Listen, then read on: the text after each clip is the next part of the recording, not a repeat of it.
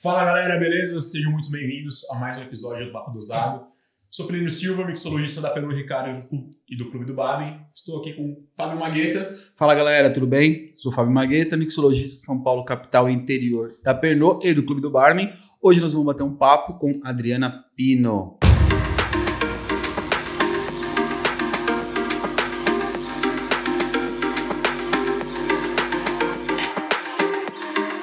Adriana, seja muito bem-vinda, obrigado por aceitar o convite. Eu estou muito feliz de estar aqui com vocês. A gente também está muito feliz de te receber aqui. E a gente já estava aqui num bate-papo, esquentando aqui as coisas. E você estava contando a sua história, né? A gente estava falando que começou com um técnico de secretariado, depois para contabilidade. E aí? Como é, que, como é que a Adriana, de técnico em contabilidade, virou essa mixologista que conhece tudo aqui dos coquetéis e manda muito bem, né?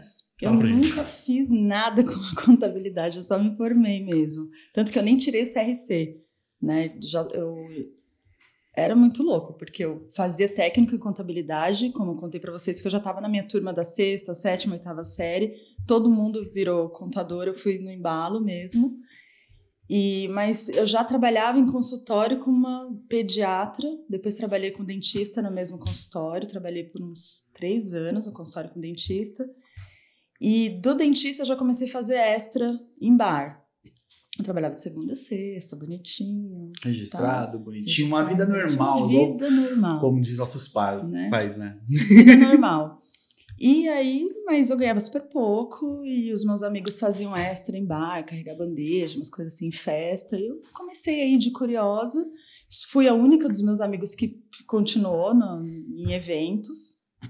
Aí eu já parti pra noite, já fazendo balada. Fiz balada bastante tempo também, antes de entender que eu tinha um bartender dentro de mim. Você tinha uma vocação para ser bartender. Mas teve algum momento assim que você parou e falou assim, cara, eu acho que eu gosto de fazer isso, vou fazer isso. Ou, ou quando você já estava trabalhando e falou assim, é, esse aqui é o meu lugar. Tem algum momento que te marcou teve, assim? Teve, porque eu fazia esses extras, né? E assim, uhum. era segunda e quarta no bar, terça e quinta em outro, alguma coisa assim. Eu já não estava mais no, no, consultório, eu trabalhava numa loja de conveniência ali na frente do Hospital Samaritano, aqui no Sim. Genópolis. E eu fazia esses extras em bar e comecei a ficar mais bar, fazer mais bar do que me interessar tanto por, pelo trabalho de dia. Só que aí, né, minha família, todo mundo não, porque que hora você chega em casa, minha filha? Ah, duas, três da manhã? Não, mas isso não é um trabalho decente. Você tem que trabalhar de novo, segunda a sexta, no escritório. Então tá bom, gente, não é? Então tá, na minha cabeça era, beleza, eu tenho que trabalhar de segunda a sexta no escritório. E aí a minha cabeça era, eu só faço esse trabalho para poder me ajudar a pagar as contas, mas não é isso que eu tenho que fazer. Mas aí chegou um momento que eu estava tão envolvida com o bar que eu falei assim, cara, é um trabalho decente. Por que, que eu não faço o que eu sei fazer? Eu estava fazendo curso de comissária de voo. Meu sonho era voar. Voar por aí. Eu achava conhecer que. Conhecer o mundo. Eu queria conhecer o mundo, como eu não tinha grana para viajar de jeito nenhum, que eu ia fazer isso através da profissão. Então eu tinha que ter uma profissão que me levasse para lá e para cá. Nunca imaginei. Hoje o Bart faz isso. Nunca imaginei que com o bar eu podia fazer isso, né? Mas eu estava fazendo uma coisa focada em outra coisa. E aí eu cheguei a fazer entrevista na Tana, Go, várias, todas. todas. Bacana, mas eu não sei, eu acho que eu tinha cara de criança, não me levavam a sério. aí eu não conseguia entrevista, não conseguia passar, não conseguia passar, ficava triste. Daí eu acho que foi esse momento um pouco assim. Aí foi quando eu comecei a namorar sério. Aí aquela coisa do namorado, ah, você vai viver viajando, como que vai ser? Aí eu fui meio pela cabeça dele e achei que o bar ia ser uma, uma, coisa legal e comecei a estudar mesmo, né? Porque eu trabalhava muito fazendo balada, daí fui trabalhar. Teve a virada de chave, que eu falo que eu mesmo tive uma virada de chave muito forte. Trabalhei muito, muitos anos em balada, chega uma hora que eu virei a chave para bar. Uma, um desses bares é um bar balada, fui. Só que você sente um momento que, tipo, eu preciso de mais. A coquetelaria me pede alguma coisa, eu preciso estudar. Essa virada de chave, até esse momento você não tinha algum curso de bar? Era tudo que você aprendeu na raça ou você já tinha algum curso? O primeiro curso de bar que eu fiz foi com o Matheus Cunha. Grande Cunha. Incrível, incrível. Vai estar tá por aqui é, também. Acho que foi. Cunha pode confirmar, mas acho que foi 2004. Legal. Foi um curso lá da Associação Brasileira.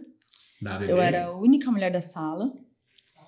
E mas a minha intenção não era realmente entrar para o meio, eu nem sabia como funcionava o meio. Uhum. Era mais para eu ter um pouquinho mais de respaldo para conseguir, né, entender, né? E eu acho que eu se aprofundar um pouquinho, né? Conhecer um eu, pouco mais sobre Mas eu acho que eu saí de lá com muito mais dúvidas do que quando eu entrei, mas essas dúvidas mas foram muito boas. Isso foi muito bom, né? Com certeza. Porque os cursos de bar que eu, que eu, que eu vejo por aí, até o que eu passei quando eu fiz o curso, curso, na realidade, é um grande índice, né? Você aprende um pouquinho de vodka, um pouquinho de cada categoria de destilado, mas é um grande índice. Você não consegue se aprofundar num curso de, de, de coquetelaria. Não, não dá.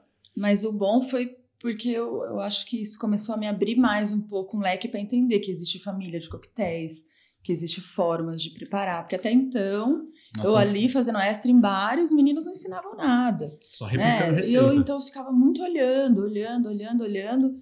Cara, meu morrito era o pior morrito que você podia tomar na sua vida e pagar por ele, então era um sacrilégio. Isso nós estamos falando em 2004, né? O bom ah, que hoje a coquetelaria evoluiu muito. Graças a Deus o pessoal parou de ter essa mentalidade de segurar receita, segurar conhecimento e veio os grandes portais, a galera abriu a mente para, tipo, vamos compartilhar. Você está falando 2004, você mulher, atrás de uma barra, tentando fazer uma cena acontecer, vamos dizer assim, porque hoje, queira não queira, são, ainda somos, são poucas mulheres atrás do balcão. Imagina naquela época o perrengue que você passava. Porque a gente tinha alguns nomes, que era a Thalita, a menina do Rio lá, que eu sempre esqueço. Ela mesma. É, você não lembra. Mas é ela. Vamos lembrar. E você, vamos dizer assim, qual outra? Tem a Gi, lá, a Gi que fazia flare, que faz flare, que tá em Paranapiacaba. Maria Bento. Maria Nordeste. Bento do Nordeste. Grande pioneira. Pô, hoje a gente tem algumas meninas a mais no bar, algumas mulheres no bar, mas naquela época não tinha. Como se você, não só família, você, no ambiente todo, como você se sentia? Assim, de novo, eu, eu não via isso como uma profissão, eu via realmente como um extra. Tava lá em festa. E assim, para mim era legal porque eu não tinha dinheiro para ir para festa. Então, então atrás é do bar. de aproveitar a festa, nossa, né? Estando atrás do bar. Eu me divertia bastante. Não que eu enchia a cara no bar, mas tomava uma cervejinha, às vezes virava uma tequila com cliente, assim. Era a minha forma de paquerar atrás do bar, porque eu não podia pagar para ir para pro, uhum. evento, né? Pro, então, era, era a minha forma de estar no, na, nas festas ganhando, né? E não, não gastando. Então, eu gostava muito mas por esse lado meio bagunceiro do rolê, não tanto de ir pela coquetelaria, até porque né, acho que na minha época eu abri muita cerveja e muito vodka com energético, sabe? Não tinha coquetelaria. Quando alguém pedia um morrito, ai, deixa eu fazer, deixa eu fazer, e era aquela coisa horrível, né? Era, eu, eu lembro que eu trabalhava num bar ali na Barra Funda. Na Clash? Acho que era Clash. Ou no CB? Não, na Clash.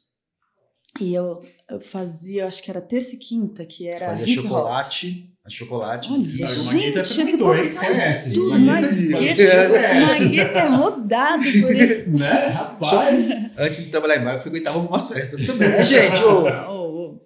E Mas aí eu, eu sei que senti? passava barata no balcão daquele bar. Você tem noção? Assim, tava cortando um limão, você olhava e. Puta que pariu, eu odiava barato. Então, assim, eu tinha que. Caramba. Eu chegava mais cedo, os meninos não queriam ensinar. E eu ia lá muito. Uhum. Como que eu faço pra fazer. Oh, não pode bater na mesa. Como que eu faço pra fazer, fazer um extra aqui? Ah, tá bom, a gente liga, a gente liga. E eu insistia lá, porque eu morava ali pertinho. Então eu ia andando pra casa. Então eu ia lá. Será que eu posso vir fazer um extra aqui? Não sei o quê. Eu acho que pedi umas 10 vezes. Até que um dia, porra, tá bom, vem fazer o extra aqui. E aí eu ia, ia, ia. Mas porque eu queria estar no, no rolê mesmo da, da festa. Eu acho que eu também era a única mulher do bar. Eu lembro várias semanas que só tinha eu no bar. Então, mas era mais nessa, nesse sentido de me divertir, faturar uma, uma extra, mais do que pensar que eu ia fazer isso mesmo resto da vida. Não, eu tava com aquela frase da minha avó na cabeça: tem que trabalhar de dia, segunda a sexta. É, eu, até as cinco da tarde. Tem um emprego padrão, né? A vida padrão. Padrão. Aí eu te falo, o que define padrão? É uma pergunta que eu sempre me faço, porque eu também tive esse apelo da família, ah, porque trabalha à noite, ah, não sei o que, ah, não sei o que lá. O que define o padrão? Eu acho que para mim o padrão é você estar tá bem consigo mesmo e não tá fazendo nada ilegal. É uma boa definição, né? Mas não sei se isso se encaixa como padrão. O padrão é como a maioria das pessoas faz, um, tem uma prática, tem uma referência e e aí, exatamente, padrão é referência. É, é isso. Padrão é isso. que talvez a maioria das pessoas pensam é aquilo que a, a sociedade enxerga como correto, né? Para a sociedade eu não sou padrão, uma mulher que trabalha à noite, que viaja muito, que né? Então assim, eu sou totalmente confortável com o que eu faço, muito feliz com o que eu faço. Eu não tenho dúvidas que eu me encontrei na profissão. Não sei tudo, né? A gente precisa. Acho que ninguém realmente... sabe tudo, né? E, na hora, e se é. soubesse, seria chato. Eu falo que saber demais é chato às vezes. Nossa, já, já me chamaram de chata. A nerd do bar que só fala de drink. Cara, eu não sei falar de outro assunto. Todo mundo que senta para falar comigo é sobre coquetel. É sobre... Então eu só sei falar disso mesmo. Às vezes até fica chato o papo, tipo, você vai sentar com alguns amigos que não são do ramo, aí alguém não sabe o que você. Ah, você trabalha com o quê? Ah, eu trabalho com o bar. Ai, que legal, mas então me passa tal receita. É a primeira coisa que vem. Fa não, mas não, família. É família, família é família. É o, é o em primeiro lugar. Acontece com você também. Você é, é batendo da família, toda festa você tem que fazer drink pra família. Já teve época de eu ter que andar com rastreador e dosador na bolsa o tempo todo. o tempo todo. Assim, eu me nego. Porque... Eu me nego. Assim, eu gosto de fazer e eu faço. Eu faço a primeira rodada. É por carinho, né? Você né? tá lá, as pessoas te okay. admiram, não sei o que, você faz por por carinho, mas eu já me acostumei a ensinar as pessoas também, né? Vem cá, vou te mostrar como é que faz. Mas eu é uma acho boa que... técnica, né? É, tem que ensinar mesmo. Olha, vou, te, vou, te, eu, vou eu aproveitar e vou te ensinar. Olha aqui, pega o limão, corta assim, faz assim, macera dessa forma. Muito eu falo que para essa coisa sobre preguiçoso, família. Eu lembro a última festa que teve antes da pandemia foi o chá de bebê da minha irmã e o aniversário do meu sobrinho. Que tipo, ah, não vai ter nada pra beber, vai ter uma cervejinha, não sei o que, não sei o que lá. Minha irmã, mas você me entrega uma garrafa de gin? Levo. Você não vai fazer? Não. Teu marido é bartender, você fez curso, inclusive com mariachi. Eu não vou ficar fazendo. Eu tô de folga. a minha mãe, nossa, eu falei, mas é, gente, eu já faço isso no meu dia a dia de trabalho. Que bartender metido. Não é, porque aí você começa, aí vem um primo chato e começa, não, pô, mais um pouquinho. É família. Cada um tem a sua, cada um sabe como funciona, igual eu falo. Mas a gente está falando bastante de família, mas qual foi o momento que você virou a chavinha do evento, da, das festas, do freelance, para falar, não, eu quero ficar numa casa fixa, porque eu sei que você tem uma história muito legal com, com o Brau, que foi dali que começou, veio grandes nomes que trabalharam com você, o Paulo Ravelli, que foi comigo para a Dublin em 2015. Quero entender como teve essa virada de falar, quero estudar, eu quero ser a pessoa não sei se pode falar palavrão, mas tudo bem, aquela com F do rolê. Acho que já falei umas duas vezes. Ah, relaxa. É... Eles editam, né, pessoal? Boa. Teve um momento que eu realmente é, precisava, porque eu trabalhava e já então eu já estava numa casa que se chamava Açaí House. Então, de dia, você não tem noção, eu fui registrada como chefe de cozinha nesse lugar. Porque eu fazia, eu era responsável pelos açaí, salada de frutas, crepes, a gente não vendia nada alcoólico. Então eu trabalhava das 10 às 10, porque era tipo um shopping ali na frente do Mackenzie. Ah, tá. Certo. Porque tinha um açaí praia na Faria Lima. Era açaí house. Uma delicinha. A gente fazia todo tipo de açaí das 10 às 10. Aí eu saía e ia segunda, ter, segunda e quinta numa balada, terça uhum. e sexta em outra. Acho que eu cheguei a trabalhar no CB também, que era lá atrás da ponte, né? Trabalhei no CB também. Então, Nossa, eu tinha época, três trabalhos, né? Que eram do, dois clubes que eu trabalhava e mais de dia, de segunda a sexta, bonitinho, no Açaí House. E aí, assim, eu, eu me divertia em todos os trabalhos. O, o açaí, assim, a é gente ria o dia inteiro, se matava de lavar louça, mas ria o dia inteiro. Isso é um sinal de autorrealização também, né? Você tá ali, tá, tá trabalhando, tá dúvida. tá feliz, tá ok, tá tudo fluindo. E Você trabalhava demais, três empregos aí, mas três tava feliz. Empregos. Quase o Julius. Mais que o Julius. Mais, mais que o Julius. Quem é o Julius? Todo mundo odeia o Chris. É. Ah, tá bom. Mas você trabalhava demais, não tinha tempo de assistir TV, cara. É diferente da todos. gente. Sou fã de todos os desenhos. Aí eu sei que trabalhava muito, muito, muito. E aí fazia as contas e falava, cara, como que eu me mato de trabalhar e não sobra dinheiro, né? Tipo, quase mal pagava aluguel, As compra da semana, aquelas coisas assim. Eu tava feliz de, de trabalho, de me divertir é, mas não pagava as contas. Aí teve uma hora que eu fui lá falar com o meu chefe, porque no açaí eu era registrada.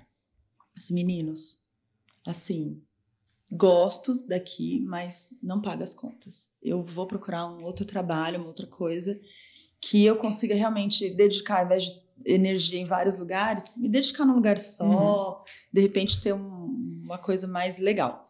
Aí eu lembro que eu cheguei na casa da minha prima, que ela era minha vizinha, e eu pegava as roupas dela, que era mais bonita, tal, para fazer entrevista, não sei o quê, e usava o computador dela. Aí eu escrevi assim: melhores chefes de São Paulo. Eu falei, se eu ficar mandando meu currículo só para McDonald's, é só McDonald's que vai me contratar. Uhum. Eu vou uhum. começar a mandar currículo para os restaurantes de chefe foda, porque eles devem ter um bar adequado, né? Aí eu mandei. Alinhar o objetivo, melhor, é, né? E, e, ter referência. Exato. Aí eu lembro que eu mandei é, currículo no mesmo dia pro Jacan, pro Atala, pro Bassolé, lá do Unique. Certo mandei para uns seis, sete chefes assim. Eu, eu liguei, né, nos restaurantes que eu peguei na internet, liguei para saber, né, né, quando eu falei é, no restaurante do Jacan, eles falaram, ah, a gente está abrindo um outro, você não quer passar aqui e deixar um currículo, não sei o que, tá bom. Aí eu cheguei lá no restaurante, sem saber quem era o chefe, nem nada. Entrei lá na sala dele, ele tinha passado um Victoria's Secret da minha prima, né, creminho, cheguei tudo bonito, um blazer dela, tal, fingindo que era eu. Aí cheguei assim na sala, ele, você tem cheiro de vanila? Aí eu, o senhor é bom, hein? Acabei de passar um hidratante de baunilha. Daí ele falou assim pro gerente dele: Você viu como eu sou bom? Não sei o quê. Aí ele: Qual drink você mais gosta de beber? Aí eu assim, meu Deus, eu não sei beber nada, né? Aí eu, dry martini. Aí ele, e você faz um bom dry martini? Aí eu, o melhor que o senhor pode tomar. Aí ele falou assim, então você volta hoje à noite e você vai fazer um dry martini para mim. T Topa? Aí eu falei, com certeza, volto sim. Se você em casa correndo, como que faz porra do dry martini? Como faz dry martini? Mas manteve a pose, né? É importante manter a pose, a segurança. Manter a pose, segurança. sorrindo. Voltei na casa bem. da prima, troquei de blazer, voltei de noite no bar. Tava ali toda alinhada como ia fazer o dry martini, conversei com o chefe de bar dele, que ele tinha um chefe, não sei o quê.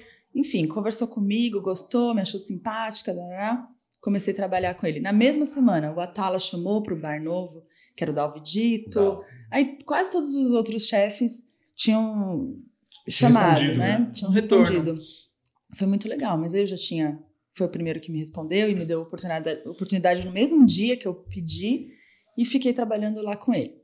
Então foi ali que eu comecei a entender de verdade como que funcionava uma coquetelaria clássica, né? No restaurante do chefe era tudo muito clássico. Ele tinha muitas garrafas, eu não fazia ideia. Eu olhava assim e falava, cara. O que, que é isso? É tu, tudo cachaça, né? Tudo pinga para mim. Porque, só que é uma pinga dali, uma pinga daqui, uma pinga. Serve para embriagar? Olha a minha cabeça. Que ano mais ou menos isso? Hum. Eu casei com o gerente do Jacan. Minha filha nasceu em 2013, isso devia ser 2010. Tá, subtrai mais três, soma dois, 2010. Por aí. É. 9 para 10, acho que já era ele. E bom, foi a minha verdadeira escola. Foi lá no chefe, né? Foi quando. E o curioso é que até hoje você tem relacionamento com o Jacan, tem a consultoria que vocês dividem em Campinas. É, briguei com ele muito, né? Mas Saí. Durou, tá, mas tá durando. Faz parte do relacionamento. Mas é relacionamento. Que, é, o, o chefe foi realmente muito difícil o começo. E eu acho que eu tinha a mesma cabeça de todo mundo, né? Teve, uma, teve um dia que, até hoje ele me cobra, né? Quando ele. você lembra que um dia você me xingou? Falou que.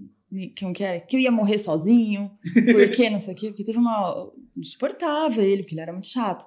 Mas trabalhando e entendendo, é, antes dele estar no Masterchef, tudo, ele tinha uma responsabilidade tão grande. A gente atendia sei lá, pessoas muito importantes. A gente atendia Fernando Henrique, a Hebe Camargo, sabe? É, gente de televisão ele lá. tem nome a zelar. E ele ganhou prêmios que ninguém ganhou no mundo.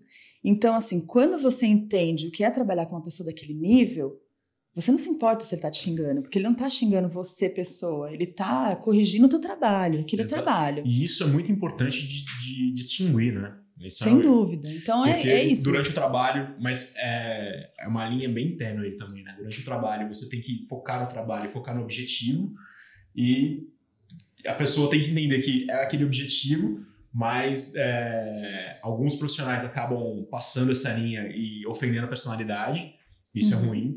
Mas quando você entende o chefe, entende a responsabilidade, entende o objetivo final, cara, é o trabalho final. Então vamos entregar. Ok, a gente pode se xingar agora durante durante e depois período, tomar mas a gente vai, vai, vai entregar. É isso. Tô, trabalho é, é trabalho, o que aconteceu lá dentro morre lá dentro e a breja no final da noite pra apaziguar. E por mais que você vá pro bar tomar cerveja com o chefe e falar mal do chefe, Com ele brigar dentro, com ele junto. mesmo, É legal mas é isso. uma coisa muito importante de entender, porque até hoje a gente tem problema com isso. Às vezes você fala, caralho, por que fez isso, cara? Você já aprendeu a fazer, faz essa merda assim. E aí a pessoa se ofende, acha ruim, porque às vezes, sei lá, hoje eu entendo o nível da minha responsabilidade Exato. de, de fazer as O entregas. filtro, né? A gente tem né? um- Então hoje tem eu posso um maior. pouquinho me sentir um pouco no lugar do chefe. Perdão, chefe. Mas na época, quando eu comecei a trabalhar com ele, não, achava que era um idiota. Depois eu entendi o nível de responsabilidade que ele tinha. Então, quem trabalhava com ele, e até hoje, né? Quem trabalha com ele pode sair e falar, cara, trabalhei com o chefe. Então você já tem uma outra referência, né? E Sobe de nível. sobe de nível. E, e, e as pessoas entendem que você tem até um outro nível, mental também, né? Para entender Você exatamente essa- essas coisas, aguentar a pressão, exatamente. E já vi cada coisa acontecer naquela cozinha, divertidas e, e coisas loucas, assim. A cozinha, Mas- você dá muita risada, velho. Mas quem foi o seu primeiro mentor de bar, assim, que você pega como referência? Porque você me, me, me falou agora de mentores de cozinha, que são de alimentos e bebidas, que, tem, que são excelentes professores também, a gente vive realidade parecida, mas de bar, que você fala assim, poxa, quando eu crescer eu quero ser igual esse bartender ou essa bartender que, que, né, que eu admiro. Você lembra? No meio do, desse caminho, assim, eu fui conhecendo muita gente, né? E acho que no, no bar, quando eu já estava no Candela, foi onde eu comecei a, a fazer umas misturas loucas que eu achava que só eu fazia. Porque eu sempre tive um pouco de preocupação com garrafas paradas na prateleira. Mas, cara, por que isso aqui tá parado aqui? Eu, tô, eu limpo essa garrafa faz Importante três meses. Importante isso. Eu pensava assim, faz três meses que eu, que eu limpo essa garrafa Uhum. e não vende, o garçom não oferece, tá aqui só parado na prateleira. E aí eu começava a pesquisar daquilo. Eu me lembro uma vez, eu já volto a responder, eu fugi um Não. pouquinho da pergunta. Eu, eu tava no Chevitor Brasserie, lá na Barra Funda. E a gente tinha uma garrafa de um licor de ervas chamada Estrega, lembra? Uma garrafa Nossa, amarela, Sim. Lá parada na prateleira um tempão, né? Licor italiano. E eu já tava, sei lá, seis meses trabalhando na casa, só limpava aquela garrafa e eu ficava com raiva daquela garrafa, gente, só ela não saía da prateleira. Aí um dia eu abri, experimentei um pouquinho, aí eu, nossa, é um licor, pensei que era uma coisa docinha, um licor meio de Bem ervas, herbal, né? bem Bem, herbal. herbal, bem temperado. Quando você acha que licor é tudo doce, você vai naquela expectativa. Então eu falei, ah, já entendi por que que não vende, né? E aí eu comecei a pesquisar a história, tudo, ler o rótulo bonitinho, daí eu descobri que ele tem, não sei se vocês olharam, que tem uma árvore e umas mulheres em volta dessa árvore, Minha né? mãe tomava estrega. Aí eu achei incrível, fui pesquisar a história e tal. Diz a lenda que é, foi um licor criado por bruxas e estrega é, é, é bruxa em Acho italiano, que é né? italiano. Eu não sei. Acho que é Minha bruxa mãe. Verdade, eu não, Minha não mãe sabia. tomava estrega. E aí Ela que dizem uma que vez. elas faziam essa poção para conquistar os homens. Aí dizia a lenda que duas pessoas que tomavam esse licor juntas tendem a permanecer juntas o resto da É, vida. Isso, tem Tinha esse- essa história. tem Essa Caramba, historinha, nunca tomei essa- estrega. Olha só. Fernandinha, vamos tomar Aí a junto. gente. Aí a gente tava na época de criar drink pro Dia dos Namorados, alguma coisa assim. Aí eu, "Ah, É isso. cara, vou acabar com essa garrafa agora. Então eu colocava Captou. bem pouquinho, 10 ml ali num drink com maçã, frutinha vermelha e tal. Eu chegava na mesa e contava pro cliente. Dizem a lenda das bruxas, tá, tá, tá. Eu vendi tudo num dia só, essa garrafa. Então eu comecei a, a ter isso como um desafio, sabe? Então foi o que me deu um pouquinho de curiosidade, porque daí quando eu fui naquele primeiro campeonato que você me viu, eu falei assim, gente, tem mais gente louca igual eu, né? Que um mistura bando. umas coisas. Então, é, eu comecei a. Somos um bando. Comecei a, a- a prestar atenção no que os bartenders faziam de misturas e tentar usar isso como referência para entender se o que eu estava fazendo não tinha cabimento, não era tão maluco assim. Porque eu usava essas misturas para poder girar as garrafas e falar para o setor de compras: não compra mais isso aqui, não. Porque não é bom, não vende, não tá lá parado. Eu fazia muito controle de garrafa, controle de estoque, me irritava um pouco essa coisa das garrafas paradas. Mas ao mesmo tempo me ensinou muita coisa, né? Porque eu tinha que pesquisar sobre a garrafa para saber como que eu ia vender. E então uma, uma das referências que eu comecei, que hoje é um dos meus maiores fãs, assim, não só de coquetelaria mais de personalidade é o Jean. É uma pessoa que eu admiro muito a coragem dele de abrir um bar ali quase sozinho, né? Sim. A gente sabe que ele tem um parceiro muito forte, mas a parte de bar ali, quando eu vi ele atrás do balcãozinho dele, antes de estar tá lindo, reformadaço, eu olhei e falei, cara, que cara corajoso, né? De tá, que a gente sabe que ele não, não, não era rico para arriscar e montar um bar, e hoje ele é uma grande referência, eu acho, e, e eu Acredito que o Guarita tem que ser um dos próximos bares a entrar aí no 50 Best. Eu acho que com certeza vai entrar, acho que é uma questão de tempo. Né? Sim, o sem Jean, dúvida. Não só dele, mas toda a equipe que trabalha lá. Sensacional. A forma dele de, de, de ser um gestor, né? E de lidar com os bartenders é muito, é, é, muito inspirador. Eu acho, eu venho acompanhando bastante a tendência do, bar, do bartender, que trabalhou muitos anos em algumas casas, montar o seu próprio bar. E eu acho que isso é uma tendência que é, é cada vez crescer mais. Por quê? Você tem o um cuidado, você tem o carinho, você não tem, ao contrário de outras casas, a pessoa que não tem o network de estar atrás do balcão, hospitalidade. Quando você já vem no ramo, você passou os perrengues atrás do balcão, você sabe o que você não quer no seu balcão.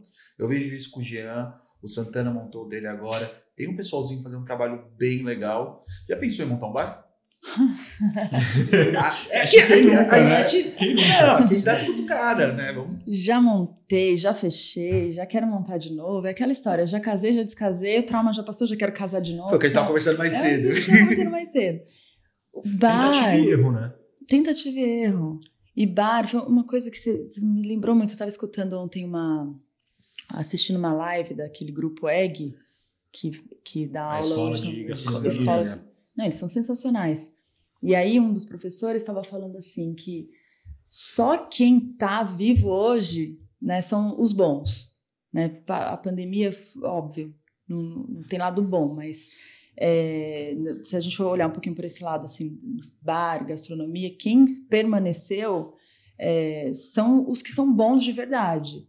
Então, não sei se, se é totalmente verdade isso, né? Mas a gente vê que, é, de repente, muitas casas que estavam ali vai, não vai, ou se problema, tabela, vamos dizer assim. né, acabou que fechou, mas as pessoas, talvez o, quem é bom de verdade está no mercado e forte ainda.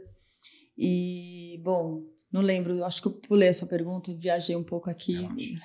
Não, faz parte, faz parte. Faz parte. Assim, é, eu entendo essa parte de, de, sobrevivência, mas também tem uma questão financeira, né? Quem já estava preparado, quem tinha fluxo de caixa ok para poder permanecer durante esse período que foi bem conturbado. Você nem ser de fluxo de caixa, acho que as pessoas precisaram usar bem a criatividade. Exatamente, aí, saber se reinventar saber se reinventar. Eu era uma pessoa que eu não, não achava possível não. fazer um curso de bartender à distância, fazer um curso de sommelier à distância. Como você faz? Você precisa ter contato, você precisa cortar a fruta, você precisa experimentar. É muito sensorial né, o nosso trabalho. Como que eu vou dar uma aula de coquetelaria à distância? Me pediram tanto quando eu estava em casa, que eu falei assim, se eu não fizer isso, eu não, não ganho dinheiro, né? Então vamos dar um jeito, vamos, vamos fazer. Então, também adaptei tudo. Ah, lembrei da história disso. Eu tinha, eu tinha eu abri o bar em novembro. Em fevereiro a gente fechou. Fevereiro, março. Março, março, março a gente fechou. Em abril deu a louca assim: vou vender tudo. Dani, se tá tudo novo, vai ser fácil vender, muitas casas fechando, mas a gente ainda tava meio. não sabia o que, que ia acontecer, né? Eu achava que quarentena era 40 dias, gente. Ah, vai fazer dois anos. Quarentena, que? 40 semanas. Muita gente pensou a mesma coisa. Né? Então a gente. Mas começamos a dar aquele muito medo, porque foi as primeiras vezes que eu comecei a pagar contas mais altas, né?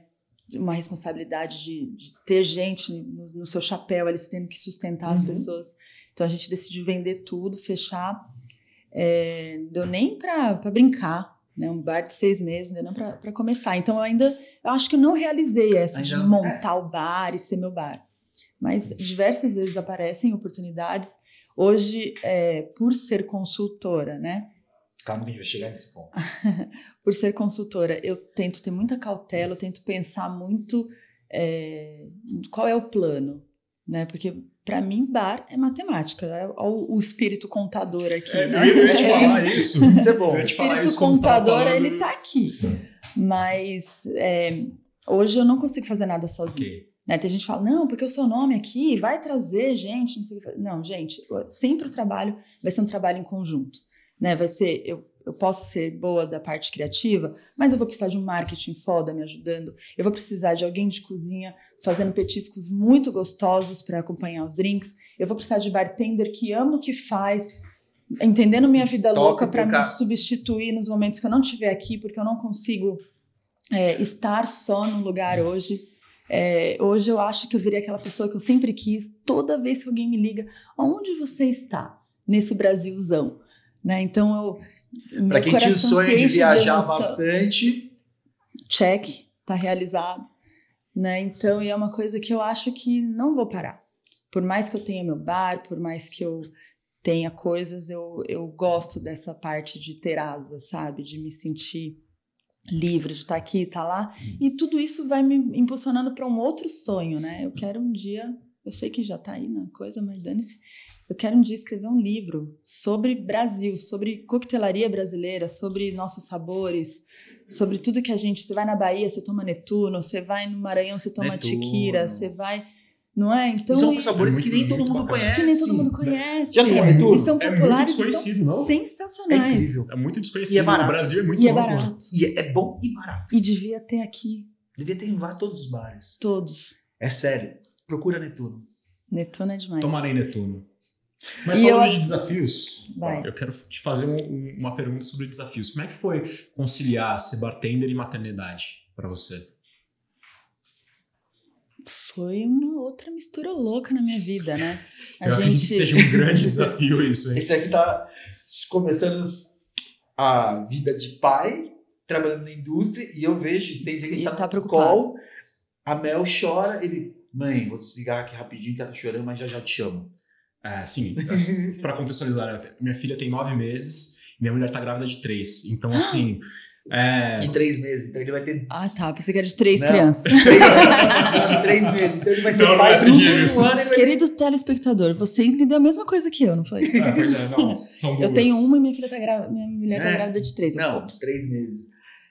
Então, assim, para mim é, é, um desafio. É claro que é uma posição um pouco mais confortável, não preciso estar no bar é, todas as noites e, e, sair muito tarde. Então, eu consigo conciliar viagens, é, consultoria, uhum. treinamentos e tudo mais, dar atenção para minha filha. Mas eu sou pai, assim, as crianças elas demandam muito mais da mãe. Né? Por mais que eu esteja ali, troque fralda, ajude, cara, a criança demanda muito mais da mãe. Então eu imagino qual é o desafio é, de uma mulher bartender, sabe? Porque é muito difícil você cuidar de uma criança e tá na barra ou ou a volta para a barra, né? Quando você já, já passou o período do resguardo e aí a criança é pequena tem meses e você precisa voltar a trabalhar. Então é muito desafiador, né? Eu queria é saber é muito isso. desafiador. Qual foi a sua experiência? Comigo, assim, vamos lá, quando eu fiquei grávida, eu estava entrando no Candela, que é aqui no Itaim. É, por aqui.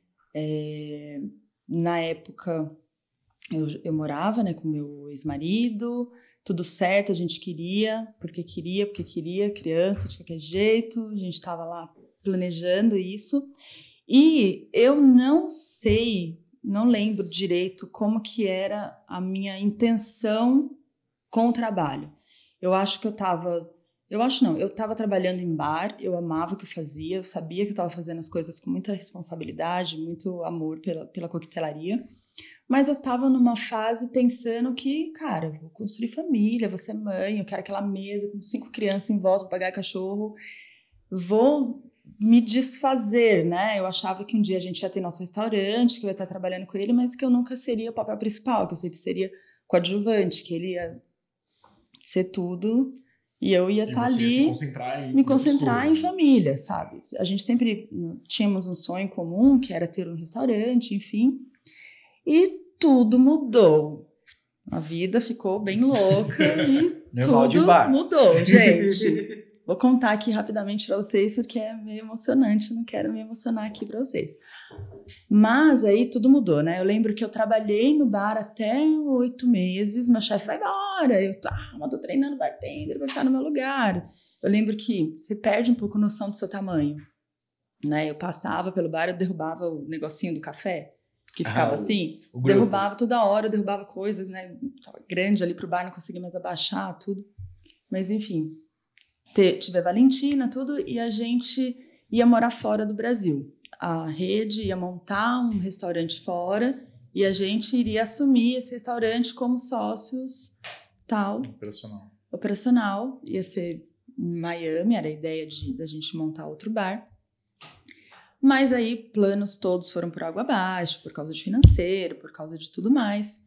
E aí a gente ficou um pouco é, se encontrando de novo, o que, que a gente vai fazer, o que, que a gente vai fazer.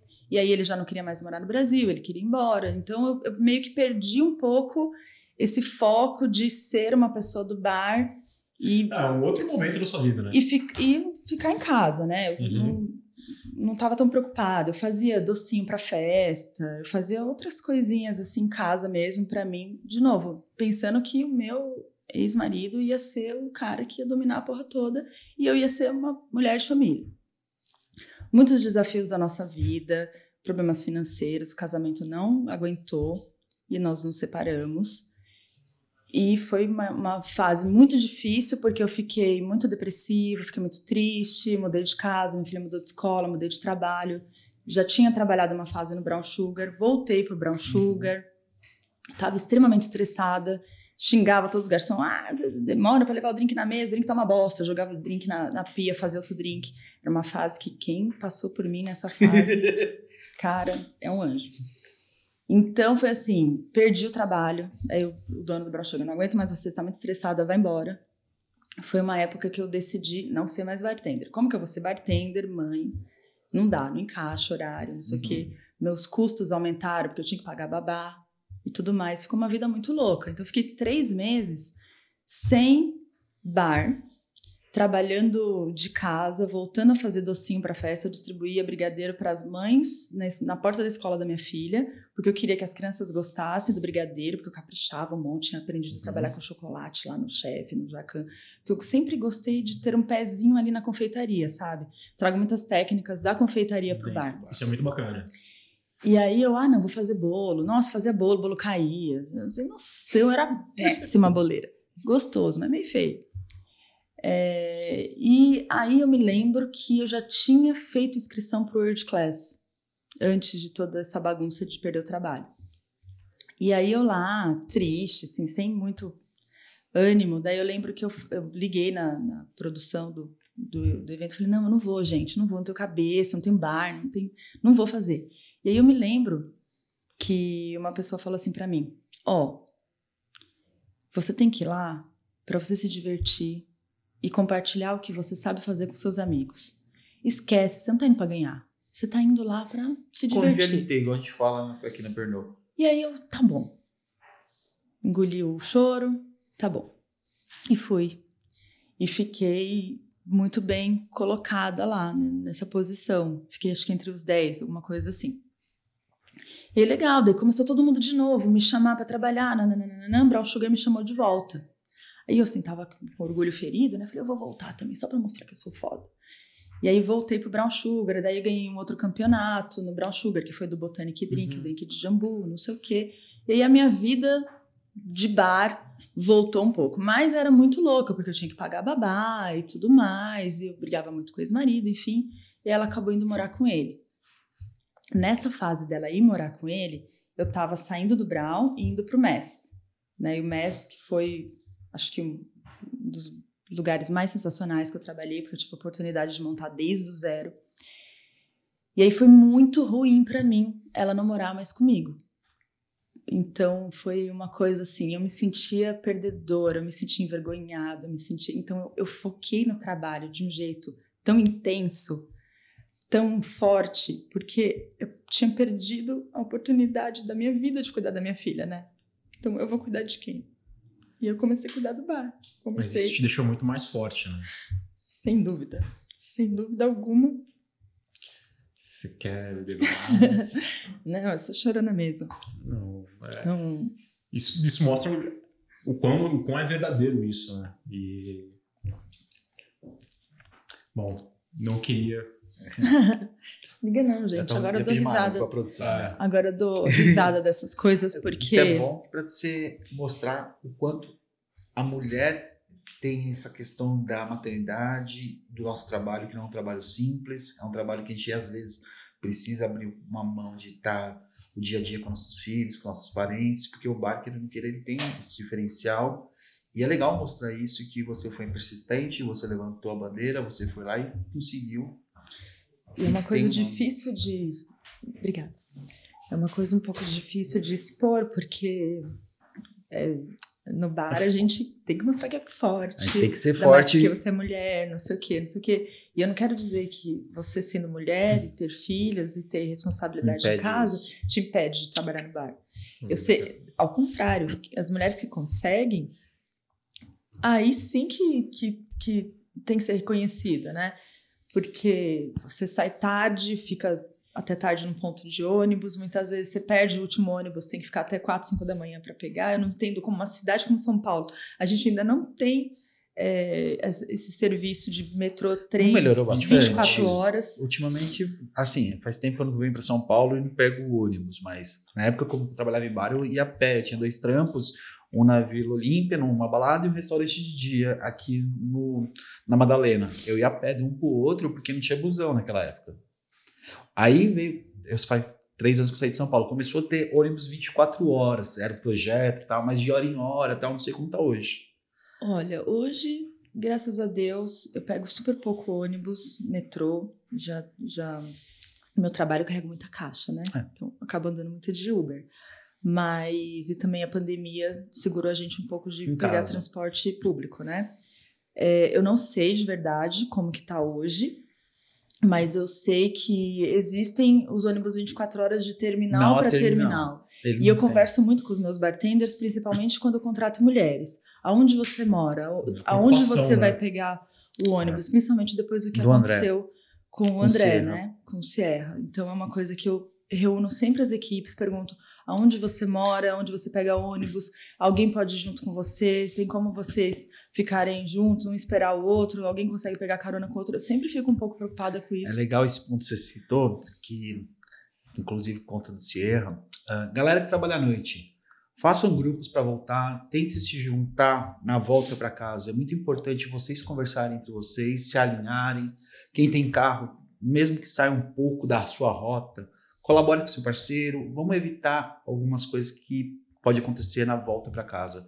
E sempre falando com a galera que está dirigindo, se beber não dirija, por favor. Eu sei que tem costume de passar no posto, tomar aquela cervejinha. O cara que é o motorista da vez, evita. Toma água, toma um suco. Porque se a gente não se cuidar, ninguém vai cuidar da gente. E assim, a, a volta para casa é muito perigoso. Então vamos se cuidar, galera. É importante voltar para casa, né? A gente sempre fala de cuidar dos nossos clientes, de oferecer água, de, de guiar toda a experiência de consumo, mas é muito importante a gente cuidar também dos nossos clientes internos, dos nossos colegas de trabalho. E o cuidado se revela é, exatamente nisso, né? Se, se organizando, dando uma carona, é, é, muito importante fazer isso porque a gente se fortalece enquanto comunidade de bar, a gente cuida dos, dos próximos e cuida assim, é, e o cuidado ele vai se expandindo, né? A sociedade vai ficando muito mais forte. Eu acho que a gente teve uma perda muito grande esse ano e eu acho que a gente não deve passar por isso de novo. É muito chato, é muito triste. Foi muito é um cara triste bem... isso. Mas vamos seguir. Vamos fazer a pergunta da galera? Vamos. Opa, olha quem chegou. Tá aí, olha quem chegou. A voz do além. Ó, o Bartender Samurai, ele está perguntando para você como que foi é, participar é, como júri do primeiro programa, o primeiro reality show de coquetelaria do Brasil. Eba. Da TV aberta. Isso, teve essa também, teve o Bar legal. Aberto, né? A gente participou do Bar Aberto, representei Lilê. Foi, foi muito legal. Bom, é, eu sou um pouco tímida, né? Não, pode ser que não pareça muito, porque eu apareço muito. Mas foi uma experiência muito legal de, de ser jurada, de estar tá ali, é, de ver aquelas pessoas que não tinham tanta experiência em bar, né? Aprendendo e compartilhando também um pouco de, da, da, da, da sua história, né? É, foi glamouroso também, né? Quando você está ali na televisão é uma coisa mais diferente assim do nosso dia a dia, mas foi uma, uma experiência interessante. Foi uma coisa, sei lá, que eu nunca imaginei, mas me deu vontade de virar apresentadora de TV, gente. Só preciso. Fica a dica aí, Fernando. Olha só, olha, aberto. aqui. Mas é legal. Eu é legal. que, assim, eu vou ser bem sincero, a repercussão do programa eu achei super massa. E teve alguns participantes que eu tô tirando chapéu pelo trabalho que eles estão fazendo pós-programa. O Matias lançou um bitter dele. Oh. O menino tá lá trabalhando com. Esqueci o nome dele. Tá com a Stephanie no 13. Ai, fugiu o nome. O Cláudio tá com a Stephanie no 13. Então, teve uma galera que abriu a mente e foi mesmo pro rolê. É, o programa era para amadores, eles se tornaram profissionais, né? Isso é muito bacana. O Cláudio tá fazendo um belo trabalho, acompanho ele e a Esther no Instagram, eu falo, velho, o cara tá mandando bem. E assim, pô, foi uma brincadeira de um reality show, o cara virou bartender. E uma coisa legal disso é o quão que a televisão pode alcançar, né? Porque você vê grande. que muitas pessoas que não têm relação nenhuma com coquetelaria ou que nunca tiveram curiosidade na oportunidade de tomar um coquetel, eles é, é, é, é uma forma de ensinar também, né? Um... Quando eu fiquei sabendo do programa, é, assim, uma das minhas influências para me tornar bartender foi o filme Coquetel, do Tom Cruise. Ah. Né? Todos acho que influenciou né? muita eu gente. muita gente assistiu. Muita muita gente. Nossa, eu quero fazer aquilo. Nossa, cara. É e o final do filme eu acho que é o mais sensacional, né? Ele trabalhou, trabalhou, trabalhou a vida inteira. No final ele tá lá no bar, pé na areia, com colar de havaiana. Sonho de todos nós. Né? e, enfim, e aí a gente ia surgir um, um, programa, né, que foi o, o Bar Aberto, que é um programa de coquetelaria na TV. E eu pensei, pô, se o, o, um filme né, conseguiu influenciar muita gente, imagina agora um programa de TV a nível nacional, né, o quanto vai conseguir influenciar é, várias pessoas para olharem para a profissão de, de modo mais com muito mais carinho, né? Falei assim, poxa, essa profissão é muito legal mesmo. Né? Não é só estar ali atrás do balcão ou misturar algumas coisas. Existe todo, é, todo um preparo, toda uma entrega. E, e é um profissional que está ali, né? Então, assim, foi, foi, muito bacana é, a repercussão do programa. E você, né, teve, teve a oportunidade de, de participar disso, de escrever ali o teu nome também nessa história. O primeiro reality show da televisão brasileira aberta. Sensacional. Então, tamo vendo, né? Pelo jeito. Tá bom? E aguarde que tem novidade aí, galera. Você que tá vendo a gente, aguarde que já tem novidade de bar aberto. Uh... Já sei. Não falar nada pra ninguém, mas o Brino citou o, bar, o coquetel, o filme, é porque ele é flare bartender, né? Fui, né? Assim. Ele gosta de. Todo, mundo, todo mundo pergunta pra vocês: ah, você bartender, você gira. Ele joga garrafa cima. Pro alto também? É, todo mundo acha que. Jogar garrafa é fácil, o problema é pegar, como diz o Cristo. Velho, o Cristo tá muito bom no stand-up, ele faz umas, uma, uma, uma parte do stand-up que ele fala: joga a garrafa pra cima, o problema é pegar a garrafa de volta. Jogar né? os jogos. Se ela vai cair no chão na cabeça do cliente. Não faço ideia. Você já tentou fazer alguma coisa do gênero? Já, já. tentou treinar? Já, já, fez algum movimento? Tem uma rotina? Bem no, no comecinho eu, eu queria tentar fazer, não sei o quê. Eu treinava em cima da cama. Um dia a garrafa caiu em cima da cabeça do meu gato. Nunca mais treinei. Aí agora... É, melhor não treinar perto dos gatos, né? Né, então... Mas é que ela pulou na cama bem na hora, assim. E foi um acidente. Eu parei de brincar. Mas na pandemia, em casa, eu fiquei muito fazendo com bolinha, limão, limão, para poder fazer um movimentinho consigo. mais diferente. É treino. O Silas fala, né? Você fala, quanto tempo você demorou para fazer isso? Você fala, não, quantas vezes eu fiz? São 150 movimentos para dar certo. Né? Quando ele faz aquela de jogar o papelzinho. A boina dele, velho. É, sensacional. E sabe qual é mais curioso? Ah, onde eu morava aqui em São Paulo, tinha um circo escola do lado. Eu frequentei circo escola. Eu nunca consegui fazer aula de malabares. Nunca. Eu fiz acho que 6, 7 anos de ciclo escola, mas nunca consegui fazer uma live. Ele não tem coordenação, gente. Não tem. Eu fiz cama elástica, eu é, fiz solo. Eu ia perguntar, o que você fazia no circo? Cama elástica e, e solo. Acrobacia de solo. Eu não tenho joelho nem tornozelo. Você dança hip hop, então? Dançou, tinha não, ali uma... Não, eu fazia solo mesmo, igual ginástica. Solo eu fazia. Solo e cama elástica, eu não tenho joelho. A gente perdeu o medalhista olímpico, mas não, não nunca ganhamos né, um bom Nunca, nunca, nunca. Mas eu fazia por diversão mesmo, era legal. Se eu soubesse que eu ia estragar o joelho desse jeito, eu não teria feito.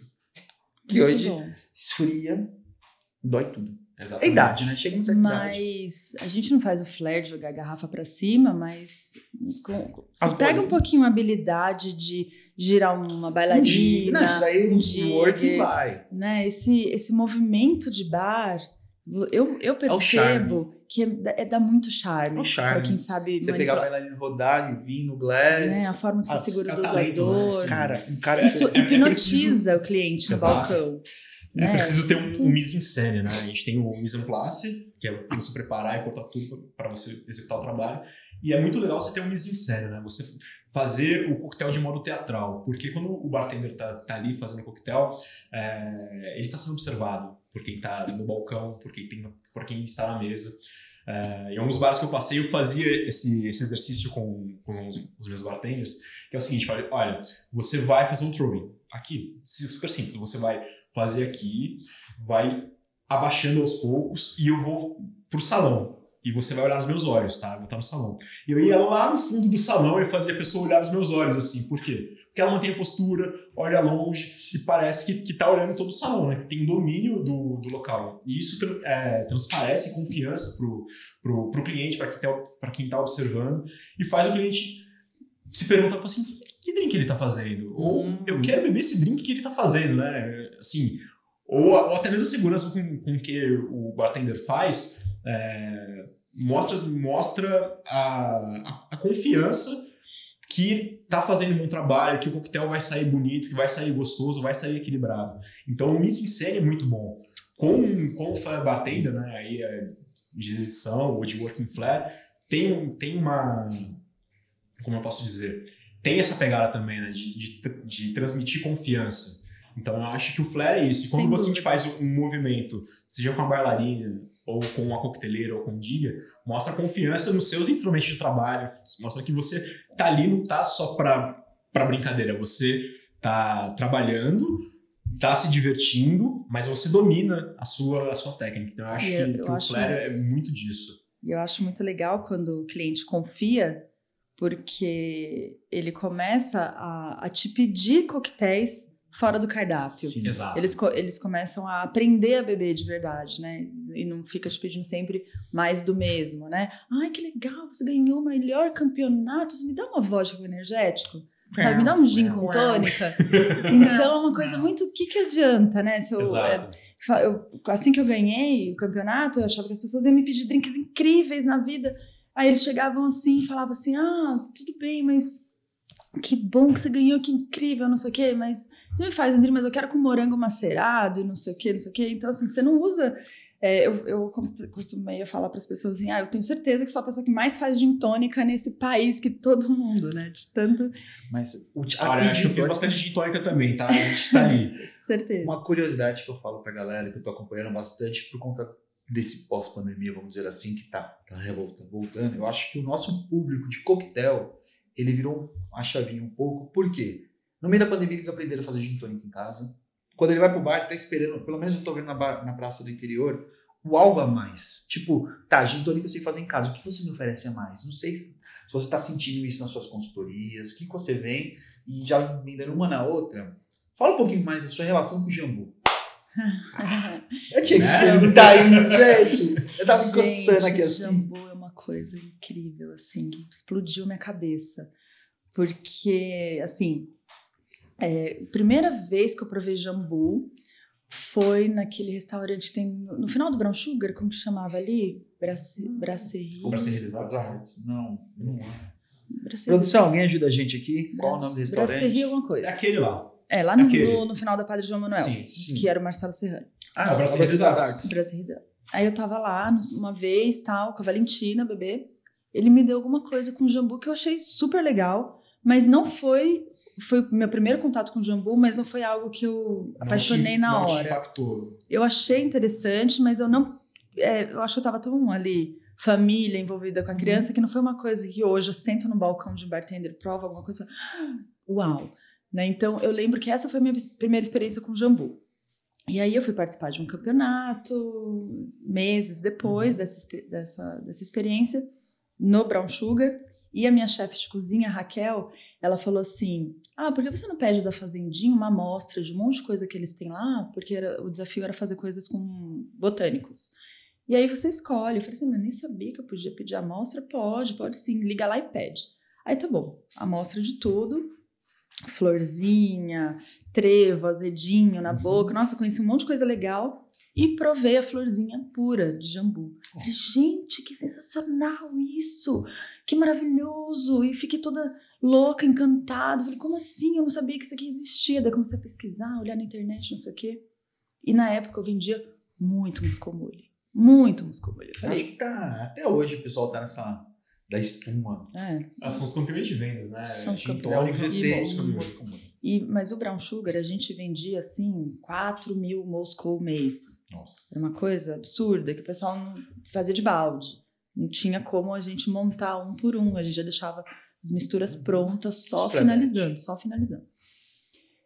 E aí eu falei assim, bom, a coisa da espuminha é muito forte aqui. Se eu fizer uma espuminha com isso aqui, será que vai rolar? Então eu fiz assim meio com medo. Fiz uma base neutra, mais cítrica. Eu tinha uma um- eu gosto de viajar e comprar chá, né? Eu gosto muito de, Uhum. de, de trabalhar com, com chás. Eu uso muito para fazer base para bitters, essas coisas. Bacana, bacana. É uma concentração de sabor que às vezes a gente não consegue encontrar, né? Então os chás me ajudam muito para fazer criações no bar.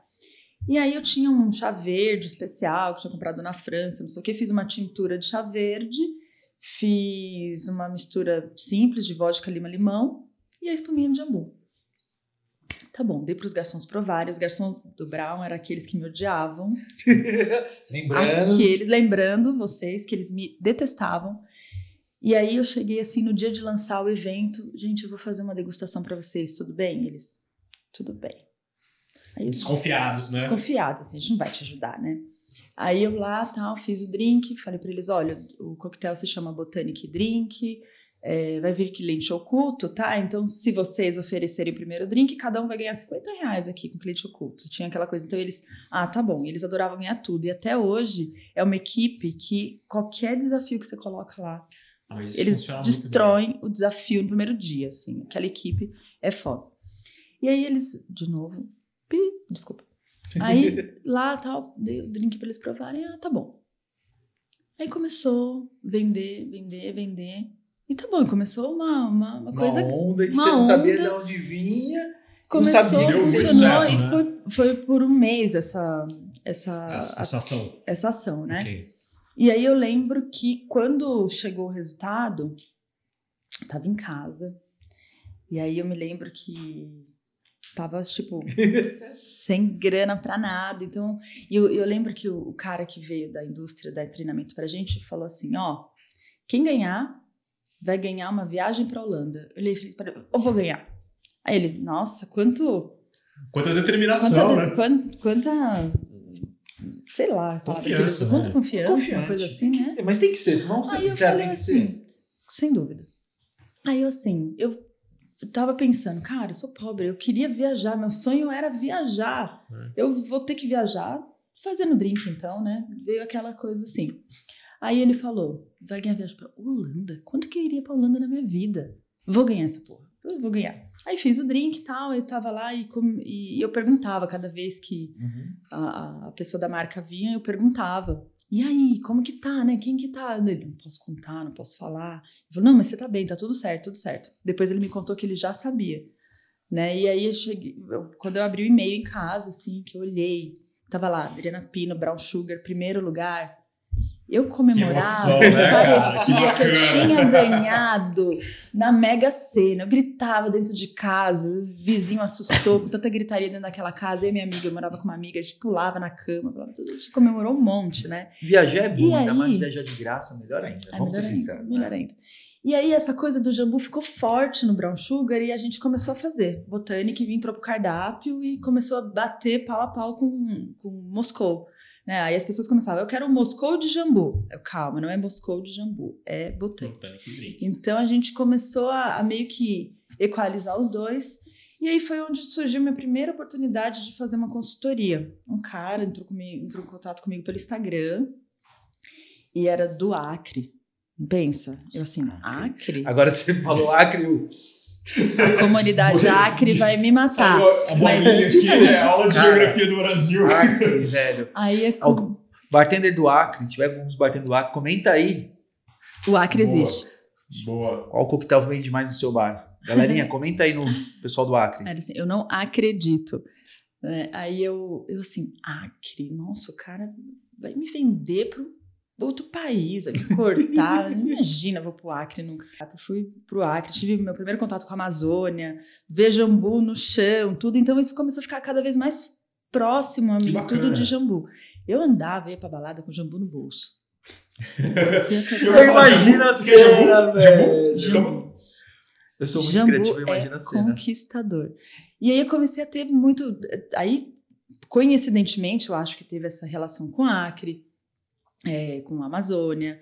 E aí eu comecei a fazer as pequenas consultorias ou eventos e as pessoas, ah, eu quero aquele drink de jambu. Então, eu acho que virou uma, uma coisa que eu gostava muito, sem dúvida. Eu talvez sou a pessoa que mais consome isso na vida.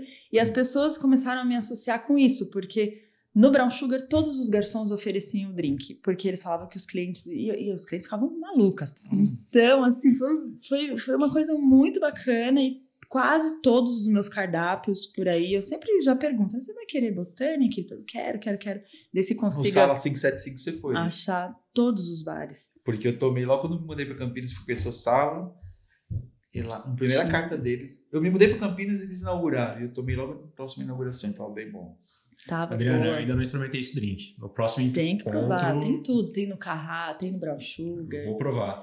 E, e aproveitando essa, essa deixa aqui, Teve algum pedido bem inusitado que você recebeu no balcão que te marcou?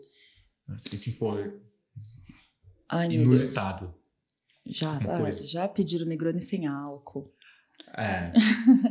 Difícil. Parece, parece mentira, é. Hoje eu sei que é hoje, possível hoje é ser possível porque é, a gente foi acompanhando o Diogo, a gente viu é, que ele conseguiu desenrolar. fazer. Mas isso é inusitado também. Mas assim, os clientes, eles, é, a gente percebe cada vez mais. Hoje, o que, o que o cliente me pede mais é essa incrível palavrinha. Eu quero coquetéis instagramáveis.